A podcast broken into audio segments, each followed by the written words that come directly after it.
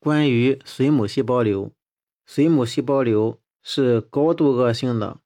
第一个是高度恶性，具有侵袭性的胚胎原性肿瘤。髓母细胞瘤呢，它是高度恶性，具有侵袭性的胚胎原性肿瘤，常见于小儿。在 CT 上，嗯，平扫呢呈类圆形略高密度影，CT 上平扫呈类圆形略高密度影，少数呢是等密度影，等密度影。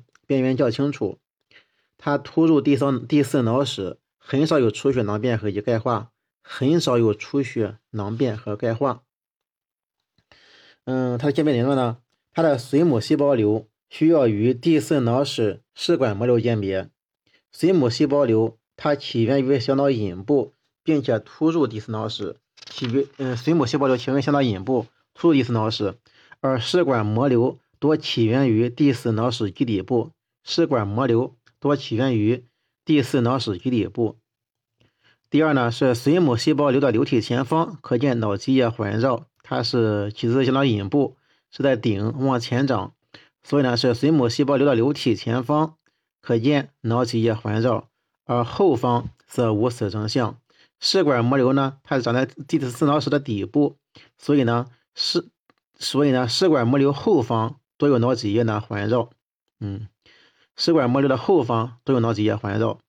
第三呢，是食管膜瘤呢可以有钙化，食管膜瘤有钙化，而髓母细胞瘤没有钙化。增强扫描呢，髓母细胞瘤的强化比食管膜瘤呢更明显、更均质，且食管膜瘤常见的正中孔、侧孔向脑室外蔓延。食管膜瘤常见的正中孔、侧孔向脑室外蔓延。